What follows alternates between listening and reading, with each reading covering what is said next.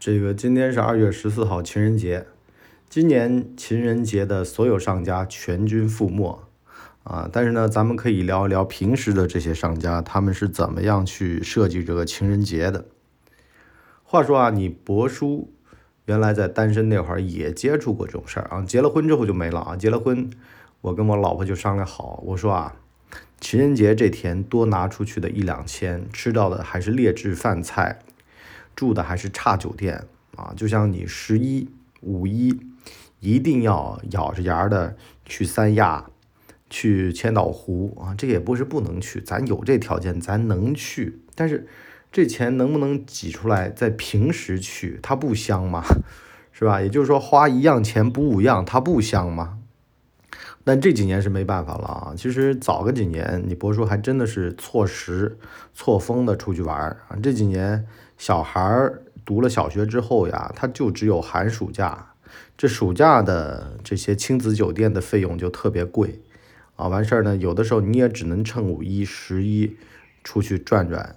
你不包括像，呃，二零一九年的五一，我们就自驾去苏州、常州啊去玩儿，是吧？然后呢，十一我们就跑到青岛去玩儿，这个。挤了把热闹，他没办法啊，这是因为呢，你 只能够趁着公众假期带小孩出去转转。在这儿呢，也跟大家安利两个酒店呢，一个呢是苏州的 W 酒店，网红酒店啊，特别好；另外一个呢是青岛的那个万豪啊，就是市中心那万豪，香格里拉对面那万豪也特别好，风景特别美。这个推荐完这俩酒店呢，咱们还是说回到情人节啊。情人节呢，一般商家有个套路，就是啊，今天有低消啊。这几年不知道有没有，原来有这低消吧，一般都是一六八八、二六八八啊，取个好兆头。实际上呢，就是变着法儿的挣你的钱。今天晚上你只能吃情人节限定套餐。我得在这跟大家普及一下啊，如果是顶级的餐厅。平时就是二六八八一六八八，比如说像深坑酒店底下的那个野火酒店，那咱是没办法啊，该吃啥吃啥。在这还多说一句，这野火酒店特有意思。我们进去之后啊，看到的那个鱼在墙上游，我们一直以为啊，我们是在这个水族馆里面吃饭，后来发现其实他们家是砌了一个一个大鱼缸，每个桌前面有一这么一个大鱼缸啊，那感觉呢就像。啊，好像你在海底一样的。实际上呢，它深坑啊，它是一个矿坑，这个水啊是天然的水下来之后，它这地方其实是个淡水。你说淡水下面怎么会有小鲨鱼呢？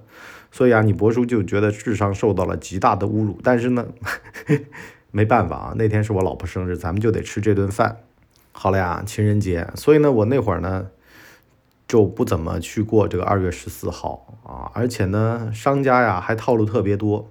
你比如说，还给你推广日本的白色情人节，二月十四号是男的给女的送礼物，三月十四号过一个月，女的给男的送礼物啊，这玩意儿感觉像头七呀，是吧？感觉有点瘆人啊，至于吗？对吧？你干嘛不在那天大家互送礼物呢？你还隔这么一个月，是不是你？给你一一个月的这个思考期，看看要不要回礼物。那不回礼物嘛，就是说跟这男的掰了。回个礼物吗？我觉得是回礼物跟这男的掰了啊。收礼物呢，就代表我接受你了，是这意思吧？就一个月的考虑期啊，就七天无理由退换货，一个月呵呵是吧？二月十四号的玫瑰花、巧克力都特别贵，但是，感情这事儿就这样啊，你必须得靠钱去赎买。如果你这钱没出去，去赎买你和他之间的感情呢？由于你们俩之间有一定的这个落差，其实这种落不落差的都是心里面造成的。就比如说像马蓉和王宝强，这马蓉呢就觉得自己是校花，呃，这个让王宝强高攀了，所以呢俩人就会产生这么一种，这个其实就是互相之间的一种认知。这跟刚开始的这个相处模式非常有关系。只要你一旦在心里面树立了这种相处模式，那后期就很难调整。所以呢，奉劝大家一开始就调整好心态，你不要求的婚来的啊，不要就是追着来的啊，追追上去的女孩子啊什么的，你这种问题啊，以后都会很好的避免啊，就一吵架，那女的都不会跟你讲说当年啊，你追我的时候怎么样怎么样，现在怎么样怎么样，你就能够保持四平八稳的状态。我一直就这插样。咱这节目啊不做文案，所以呢我就可以没有逻辑的乱讲了。像我们日课那档节目里面的各档节目啊，我都只能说好好说啊，讲个一二三四，否则的话呢。他们做文案的话没办法做。情人节的酒吧你们去过吗？反正你博叔是去过啊，那个真的是，当天晚上吧，反正哪儿都贵啊，酒吧肯定也贵啊。然后呢，带着女孩去蹦迪啊，一晚上啊排这个队，完事儿呢，这个在酒吧门口就排这个队啊，因为呢大家都去酒吧了那会儿，而且啊酒吧有特别多的那种一辈子就来一次的啊，完事儿呢钱就猛花，往死了花，或者是。夜总会转场来的啊，钱就猛花，往死了花，一晚上花一万，然后呢，逮到谁就给谁送酒喝啊，请谁喝酒。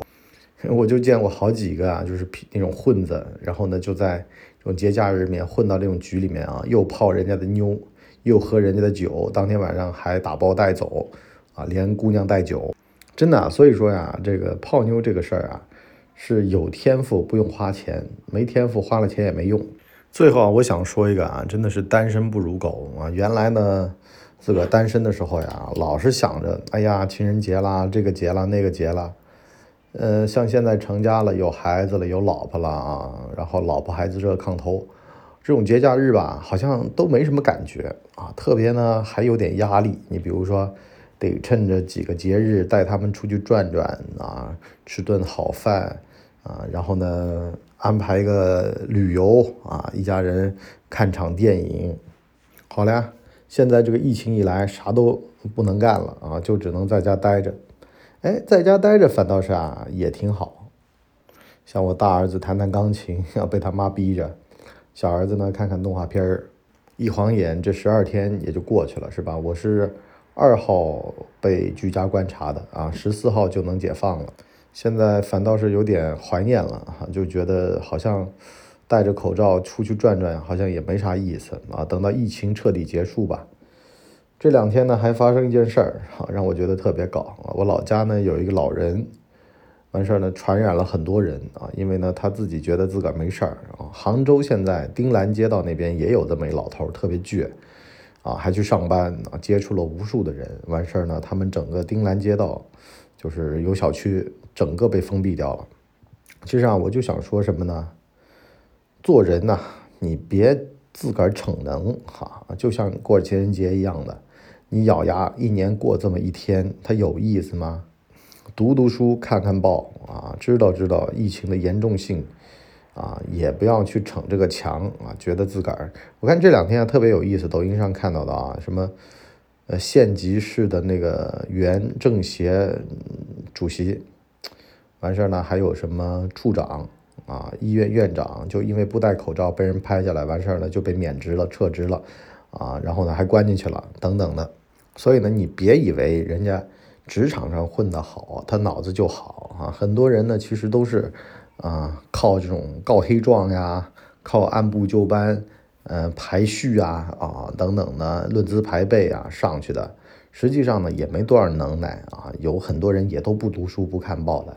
反正就是瞎横啊，这个瞎起哄啊，这个觉得自己反正是这个运气特好，总觉得自己一辈子运气都会特别好。你比如说，像咱们东北的那个市局张松啊，这个张松就是在路上不戴口罩，这儿呢有人问他说：“你哪个派出所的这么牛逼？”对方说：“我市局的，我叫张松啊，有本事你来找我，我刚打瞎一个人。”啊，反正就这么个梗啊。后来呢，这人被拘留起来了，说原来当过协警，根本就不是市局的人，是吧？情人节别充大尾巴狼啊，也别装逼，呃，那个适当的装装逼还是要的，但别在情人节这天装逼。情人节这天装逼的成本太高，完事儿呢，他也不划算啊。你在一个人身上啊花大价钱，就容易把对方想象成自己想要的样子，比如说。